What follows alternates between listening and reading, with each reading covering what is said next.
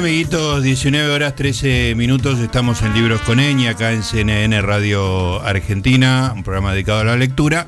Eh, vamos, hace, hace un tiempo que supimos de una revista española especialmente interesante. Supimos por nuestra amiga Andrea Calamari, con quien hemos hablado varias veces, hemos leído cosas de ella acá. Eh, y nos contaba, bueno, que la leíamos a ella también en una revista española que se llamaba Shot Down. Este, y ahí, bueno, nos pusimos en, en onda y la verdad que era una revista muy, muy llamativa, con una producción tremenda, este, con una periodicidad muy firme y producciones, digo, para leer largo y tendido, una revista cultural importante, en algún sentido, como, como si fuera de otra época, ¿no? Eh, por lo menos acá en la Argentina esa tradición está un poco en baja, que tiene además de, su edición digital, una edición en papel. Y bueno, nos enteramos que eh, hay como una especie de acercamiento, acercamiento de Shutdown a la Argentina. Este, de hecho, hay un número especial dedicado a la comunidad armenia que ya está distribuyéndose. Creo que este libro del Sorsal está mm, trabajando en la distribución en, en Argentina con artículos de, gente que, vive acá, con bueno, con participación local. Así que nos pareció adecuado hablar con uno de los fundadores de Shutdown, uno de sus CEOs, que es Ángel Luis Fernández Recuero, que está en España, no sé si exactamente en Sevilla o en otro lugar, le preguntamos. Ángel, ¿estás por ahí? Gustavo Noriga te saluda. Muy buena, Gustavo. Un saludo a todo el mundo. Y sí, estoy aquí en, Sevilla, donde tenemos la, digamos, la, parte administrativa y logística. Luego, a nivel de redacción, pues por toda España y, bueno, y por todo el mundo. Claro, buenísimo. Bueno, ya advierto por tu acento que sos sevillano, cosa que nos provoca una felicidad particular porque es la, creo que es la música española que más nos gusta. Ah, pues muchísimas gracias. Sí, yo, yo soy sevillano y mi socia es de Barcelona, o sea que somos una revista cultural periférica, ¿no? Eh, no, no, estamos en Madrid, que es donde normalmente, claro. Eh, efectivamente, donde normalmente está están eh, bueno los grandes medios que son los que al final mantienen este tipo de, productos culturales. Claro, está muy bien. Bueno, Ángel, me conté, yo más o menos estuve mirando, estuve leyendo muchas notas, estuve viendo, participando un poquito. Este, me parece una revista muy interesante, pero me gustaría un poco que le cuentes a, los mm, potenciales lectores argentinos, que son multitud, este, de qué va la revista. Bueno, la, la, revista eh, empezó como una broma hace 10 años en un, en un foro de internet en, el que, bueno, eh, eh, teníamos un foro de amigos que no nos conocíamos ninguno de, distintos puntos de, de, España, en el que hablamos de cultura en, en, cualquier ámbito, ¿no? desde la cultura en el deporte, la cultura, por supuesto, en la literatura, la cultura en el cine, en las series de televisión, en el sexo, en fin, en, en casi todo. Y desde esa forma de, de ver la cultura de una manera global, pues decidimos lanzarnos a, a trasladar eso que, que discutíamos y que comentábamos en el foro eh, en formato revista impresa, justo además cuando, cuando era la, la crisis de, del periodismo en España. O sea que empezamos en un momento complicado, pero bueno, no, nos hicimos nuestro hueco. ¿Y a qué te referís con la crisis del periodismo en España? ¿Está relacionada con la crisis general del periodismo, un poco provocada por Internet o algo específico? Sí, bueno, la, que se produjo en 2011, que, que, hubo un montón de cierres de medios de comunicación y de despidos, ¿no? Sí que es verdad que, que, siempre estamos en una crisis como, como, como eterna, ¿no? Pero en ese momento en España fue, fue lo más crítico, ¿no? Fue cuando los medios tradicionales se dieron cuenta que no tenían eh, capacidad, porque ya la publicidad no iba, no iba en papel, etcétera, y hubo muchísimos despidos. De ahí una, una parte nos la alimentamos nosotros y, nada y otra parte pues pues fueron esta gente nueva con la que con la que desembarcamos. Y, y qué no no no te pido detalles porque tampoco soy de, de, las agencias impositivas pero qué tipo de negocios distinto permitía que aparezca Shutdown digamos cómo se mantiene Shutdown suscripciones avisos Sí, bueno, nosotros tenemos una la, la fórmula que tenemos es por un lado eh, tenemos la, digamos, la captura de los lectores en la página web, que por supuesto es gratuita, y de ahí los monetizamos mediante la venta de la revista impresa. O sea, que somos una, una empresa que funciona gracias a la venta del papel, aunque parece un poco... Es increíble. esta época, ¿no? Es, es maravilloso. Yo te, te, te cuento, Ángel, estuve mucho tiempo ah, junto con otras personas a cargo de una revista de cine que anduvo bastante bien acá en la Argentina, El Amante, y, bueno, arrancamos el año 91 y duramos para lo que es Argentina mucho, más de 20 años, pero bueno, Internet nos pasó por, por arriba, ¿no? El cambio de, hábito de consumo, este, tanto en la forma de consumir cine como, como en la forma de leer también, ¿no? Entonces, digo, me, me, surgieron una multitud de problemas que me gustaría ver cómo los resuelven ustedes, no para copiarlo, porque yo ya renuncié a eso, pero me interesa la experiencia, porque por ejemplo, eh, ¿qué, ¿Qué idea tienen respecto de la... Uno de los grandes problemas que yo veo para las, para las revistas, digamos, es el tema de la aparición con una fecha fija. Cuando la vida en Internet es todo instantáneo, digamos, ¿no? Buscan un sumario medio atemporal, que no, que no esté atado a la coyuntura. medio, medio no, completamente atemporal. De hecho, eh, nosotros eh, reutilizamos los artículos, los que salen en la revista impresa, a lo mejor, pues, no sé, del especial de Julio Verne que salió en 2013, pues publicamos hoy un artículo y tiene la misma vigencia. De hecho, nosotros las entrevistas, que es nuestro fuerte, son siempre entrevistas que exigimos hacerlas nunca en promoción, o sea, nunca se hacen cuando el autor saca un libro o cuando el mm. director presenta una película, sino que son entrevistas geográficas en profundidad y que no pierden en absoluto eh, actualidad, porque bueno, hablan de, de la persona, de su trabajo, su proyecto y, siempre están ahí. Entonces, eh, cuando miramos la, analítica de visita, pues, pues podemos ver que, hay artículos de 2011, por ejemplo, explicando eh, eh Odisea 2001 en el, en el espacio, pues que sigue, se sigue leyendo y, así con todo, ¿no? Entonces, son contenidos en su mayoría completamente atemporales. Ah, claro, bueno, eso explica mucho. ¿Y cómo funcionó? Bueno, evidentemente funcionó, digamos, ¿no? Pero, este, ¿cómo funcionó el hecho de sacar en, en una época donde hay una, bueno, esa crisis que vos describías y una transición a las pantallas, ¿cómo funcionó una revista nueva en papel, ¿no? Con mucho para leer, voluminosa, ¿qué, qué recepción tuvo? Bueno, pues la, recepción fue estupenda. Nosotros eh, planteamos el, proyecto como un objetivo de alcanzar un 500.000 usuarios únicos en digital y luego una vez que alcanzáramos esa cifra pensamos que había una conversión que podría que podría mantener el negocio y, eso es lo que hicimos, ¿no? Conseguimos en un año los 500.000 lectores únicos que más o menos los vamos manteniendo y a partir de ahí pues hay eh, lectores que, que, que les gusta el libro objeto, eso es un porcentaje y esos son los que los que digamos eh, dan la base del negocio. Tenemos, eh, no sé si ahora mismo estamos en 3.000 suscriptores, eh, con una fidelidad en el tiempo y, bueno, pues, pues mientras exista gente que le guste leer en papel, que le guste leer artículos en profundidad, que además nosotros siempre buscamos un punto divertido, ¿no? No, no nos metemos en trinchera, pues bueno, pues mientras exista ese tipo de, de lector, pues nos van a tener a su lado. Claro, está muy bien. Eh, y mm, cada número de, la, de, de las ediciones eh, en papel son números temáticos, todos relacionados con un tema, o hay de uno y de otro tipo? No, son, son números temáticos, además no tienen, no tienen estructura de categoría ni secciones ni nada, sino que intentan pues, pues eh, eh, narrar sobre un tema, eso sí, de una forma muy, muy transversal, ¿no? O sea, que, que podemos estar hablando de, no sé, de, epidemiología y conectarlo con Juego de Tronos porque el que lo inventó fue Jon Snow, ¿no? El que desarrolló la epidemiología. Entonces, nos gusta un poco atraer al lector mm, con cosas eh, pero siempre para luego eh, trabajar los temas en profundidad.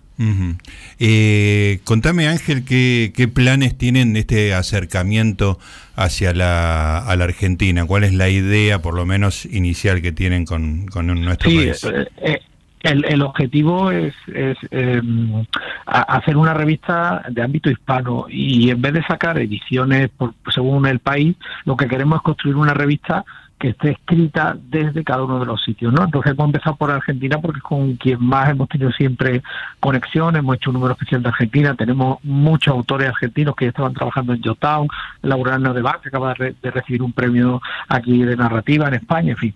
Entonces es el país que más nos, nos gustaba eh, por, por esa conexión que hay, ¿no? Y, y, porque nos gustan los mismos temas, nosotros también lo podíamos ver en la, en la página web. Claro. Y entonces es un poco un también de cómo se recibe eh, pues los, los, a, los autores argentinos en España, ¿no? Porque además eh, con sus modismos no queremos...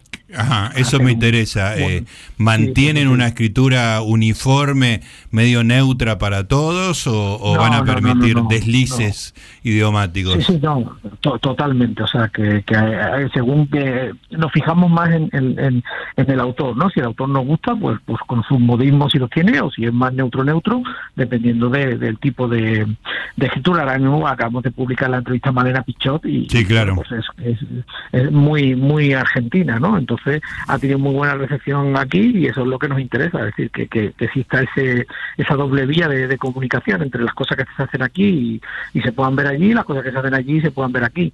el, objetivo, como te digo, es hacer una revista a nivel hispanoamericana, ¿no? El, siguiente paso sería Colombia y México y veremos si, si nuestros lectores están, están preparados para eso, ¿no? Porque es un poco, quizás Argentina sea lo más, lo más cercano. Eh, ¿Tenían en mente alguna revista preexistente en, que, estuviera saliendo? No, no necesariamente española o hispanoamericana, por ahí inglesa, norteamericana, francesa. ¿Tenían algo que decir, hagamos algo como esto? En principio nos gustaba la personalidad del de New Yorker, Claro. Pero evidentemente no nos parecemos porque nosotros no tenemos ficción, ¿no? Es, es, más, nos gusta siempre, pedimos a los autores, en la medida de lo posible, que los artículos sean en tercera persona, ¿no? Claro. Porque hay un, hay un componente siempre divulgativo, pedagógico, que nos interesa trasladar. algunas veces no, algunas veces, pues oye, si algo es súper lírico y preciosista, pues el texto nos vale igualmente, ¿no? Claro. Pero en principio no hay ninguna revista... Eh, parecida, porque ya te digo que nosotros, no sé, revistas como Letras Libres, que están en México y en, y en España, pues literatura y política, pero no tienen ciencia, no tienen cine, las que son de cine no tienen literatura, y nosotros pues abarcamos todo, todo lo que pensamos que pueda ser interesante y divulgativo. Está muy bien. Eh, estuve leyendo algunas cositas sobre Shutdown quiero que me, eh, si se puede, si es este pertinente, vos mencionaste una, una socia tuya y yo leí la historia de una persona que era increíblemente agorafóbica, este, que no quería aparecer, no quería aparecer en las fotos, que no salía de su casa. ¿Tu socia es esa persona, Ángel? Sí, sí, sí, sí, es, una, es una historia apasionante. Cuéntame, por favor. Hemos cerrado, hemos cerrado un acuerdo con, bueno, un preacuerdo con una productora porque estaban muy interesados en, en sacar su historia en, en serie de televisión. Eh, precisamente esta persona, eh, Mar de Marchi, que, que, fue la que conocí yo en el, en el foro de internet donde intercambiamos, digamos, claro. eh, las notas. Eh, eh, es la que la que ideó el, proyecto, ¿no? Yo soy empresario de la informática y digamos que le di forma empresarial, aunque digamos que el, espíritu, el corazón es el de ella y ella ella fue la que consiguió pues que periodistas de la talla de Tri González o de Santiago Seguro o Manuel Javoy escribieran en en Jotao, ¿no? O Leila Guerreiro, en fin, bueno, pues, sí, sí, pues, grandes pues, firmas, sí. sí, grandes firmas que, que además eh, eh, publicábamos junto con otras totalmente desconocidas que eran las que, digamos, las que nosotros habíamos conocido ¿no? en, estos foros de, Internet y que, y que aún se mantienen. De hecho, siempre nos sentimos orgullosos de que, de que es una plataforma donde gente que está empezando puede empezar a escribir y luego pues acaban en el país o acaban en el mundo o en otros periódicos importantes. ¿no? Y, y sí, eh, eh, ella, eh, digamos que, bueno, no se llamaba Marche de, Mar, de Marchí, se llama Jesús Margueta, ella tenía un alter ego que nadie conocíamos porque la empresa la montamos sin conocernos, o sea, no, no, nos conocíamos ni en persona ni, ni físicamente, y estuvo bastantes años, estuvo creo que siete años sin salir de casa, era una persona que se hablaba por teléfono, y, y yo luego tenía que encargar de visitar y darle corporidad, ¿no? a, los negocios, ¿no? Como cuando hicimos el acuerdo con el país, que estuvimos cuatro años con ellos. Y, y lo que pasa que ella, pues el año pasado, ella vivía en Roma, el año pasado tuvo un aneurisma y, y ahora mismo está ingresada y no, no puede hablar ni ah, moverse ni nada y estamos estamos esperando a ver si, si puede evolucionar, pero ahora mismo pues pues eh, se está perdiendo por toda esta, toda esta cosa que teníamos planeado los dos de internacionalizar la revista. Claro, ahora qué historia, ¿no? De, de, tener esa reclusión psicológica, ahora tiene un, problema físico eh, tremendo. Totalmente. Sí, tremendo.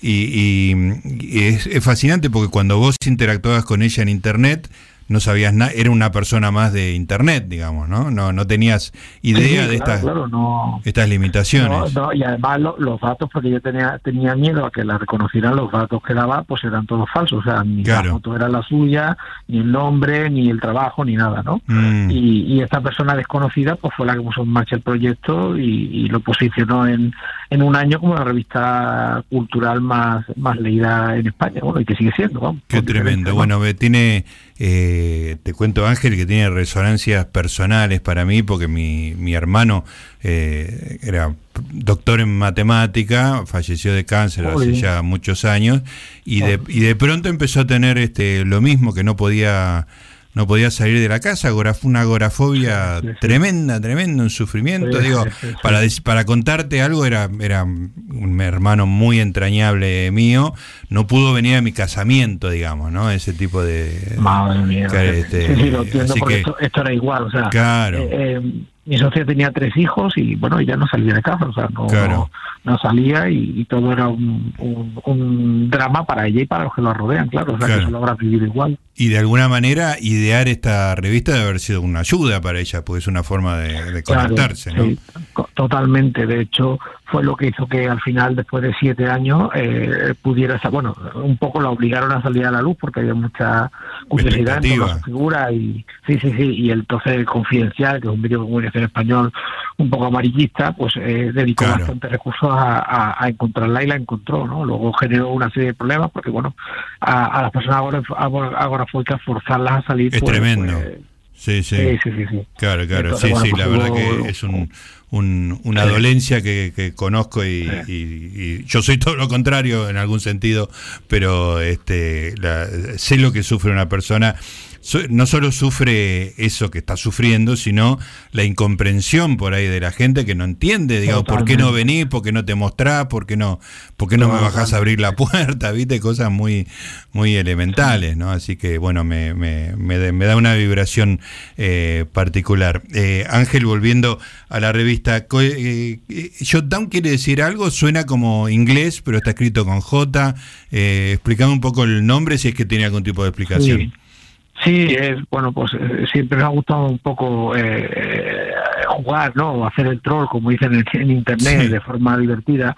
Y Jotdown es una disonancia cognitiva, porque en inglés significa tomar notas cortas, y nosotros mm, se nos reconoce precisamente por los artículos largos, por la entrevista de 10.000 palabras, artículos de 6.000, 7.000 palabras. Y entonces pues queríamos jugar con esos dos conceptos, ¿no? Tomar nota, eh, como una cosa corta y y, y, en realidad pues son artículos largos. Eh, Ángel, y además vos te, con tu especialidad informática, me imagino que tendrás un, un registro y un seguimiento de qué se lee, cómo se lee, dónde, o sea, eh, esas posibilidades que da lo digital, ¿no? De, de poder calibrar la lectura muy milimétricamente. Sí, o sea, nosotros sabemos perfectamente, si quisiéramos tener el, triple de lectura, lo podríamos hacer sin problema porque sabemos qué es lo que a la gente le interesa, lo que pasa que, que nos gusta eh, eh, mezclar, digamos, lo que lo que al lector le pueda traer con, con, con otras cosas que, que son más de nicho, ¿no? O sea, que hay gente que le interesa, pues no sé, eh, pues la, psicología o, o, la literatura de Nabokov o, cosas muy concretas y, y, lo que hacemos es pues no digamos no sucumbir a lo a, la tiranía del clic porque claro. hemos perdido no me imagino que para vos leer un diario este creo que en España es un poco menos grave que acá pero pero la, las trampas para el cliqueo te deben saltar a los ojos más especialmente que a un lector más ingenuo Sí, sí, bueno, yo creo que todos al final nos acabamos dando cuenta cuando utilizamos una, una técnica, pues eso, de, neuromarketing para que para que pinchemos, ¿no? Al final eh, el, el, usuario encuentra un, digamos, un timeline, un, un, agregador que es el que le va, le va eh, digamos, se, se aproxima más a su forma de pensar y es el que le va dando los artículos. Ya no entra uno en, en un periódico solo, sino que o bien en el timeline de Facebook, en el timeline de Twitter o aquí en el agregador Meneame es el que te va mostrando, digamos, las noticias que, que, más te pueden interesar, ¿no? si no estás acostumbrado a hacer clickbait, los algoritmos no te van a mostrar noticias con clickbait. Claro. Claro, tremendo eso. Este, así que muy, muy, muy, este, muy preciso. Eh, bueno, hace un rato hablábamos de Andrea Calamari, una amiga nuestra. Eh, ¿Cómo apareció Andrea en el panorama de ustedes? No sé si lo sabés vos particularmente. Este, una, una chica que, ni siquiera de Buenos Aires, es de Rosario, de, las afueras de Rosario. Para, este, para, para mí es una delicia leerla a ella. Este, pero me parece fantástico que la hayan descubierto ustedes antes que la propia ciudad de Buenos Aires. Sí, bueno, esto es, nosotros como te digo, tenemos abiertas las puertas a la colaboración, es una cosa que nos tomamos bastante en serio, entonces digamos que que, todo el mundo tiene oportunidad de escribir en Yotown y ella pues escribió un, correo con una propuesta de artículo, yo no la conocía, o sea, no, no, no investigué porque no hacemos investigación, sino que leemos el artículo y si el artículo nos parece interesante, pues pues lo publicamos y lo pagamos, ¿no? Entonces, eh, con Andrea pues nos mandó, no sé si tres y, los tres nos gustaron, entonces ya pues eh, empezamos una colaboración mensual y, a partir de ahí pues pues viendo el, el, tipo de ya ya profundicé un poco en lo que hacía en el oficio de leer que el, el, podcast tan chulo que tiene y tal y, me pareció la persona perfecta para coordinar los contenidos en Argentina en, desde Youtube Claro, espectacular. Bueno, eh, Ángel, sabemos que estás haciendo un, acto de patriotismo porque creo que son cuatro horas más, cuatro o cinco horas. ¿En qué momento estamos ahora en España? Aquí son aproximadamente la una menos cuarto. La una menos cuarto. Así que, claro, evidentemente cinco horas. Este, ¿Sos de acostarte tarde regularmente o estás haciendo una excepción? Yo de, la, de las diez y media. ¿De qué hora? Diez y media, diez y media temprano. Ay, pobre hombre, no te puedo creer que no, no, no, hay, no hay problema porque me pongo, si me pongo a jugar a, a of Empire, eh, se me pasa la hora volando y no me da, bueno, no, no he podido acabar la partida, o sea que, que, tengo mis técnicas para, para que no haya problema. Está muy bien, bueno, espero que no te tengas que levantar muy temprano mañana. Ángel, te queremos agradecer mucho este contacto. A, a, vosotros, por favor, muchísimas gracias por, por prestarnos atención. Y vamos a estar muy, muy atentos, ya, ya está dando vueltas ese número especial dedicado a Armenia acá en Argentina, había libros del, del Sorsal, pero también con, con Shutdown en, su versión digital, así que bueno, vamos a ayudar en lo que se pueda con la difusión en la, en la Argentina. Muchísimas gracias, ¿eh? un abrazo grande. Muchas gracias a vosotros, un fuerte abrazo. Adiós. Ahí estaba, nuestro amigo sevillano con esa música increíble que tienen al hablar. Este, yo quería cantarle la canción esa, la del COVID, que era tan graciosa. ¿Te acordás que era unos sevillanos cantando del COVID? ¿Cómo era? que A ver, María se va a acordar. este Se me ha pegado el COVID. no me acuerdo. Ay, no me acuerdo. ¿Eh? Los anticuerpos de Los anticuerpos, creando anticuerpos, ah, los anticuerpos. Que se te ha. todo el mundo tiene. Todo el mundo haya pillado el COVID. Era muy graciosa. Búscala y capaz que la, la, la, encontramos y la pasamos acá en esto. Bueno, estábamos hablando entonces con nuestro amigo sevillano Ángel Luis Fernando Recuero, cofundador CEO de Shutdown, una historia increíble la generación de la revista, ¿eh? esa misteriosa mujer eh, agorafóbica que creó un mundo para, una revista para conectarse con el mundo. Bueno, eh, estamos en Libros con Eñe, seguimos con tanda y música, tenemos de todo.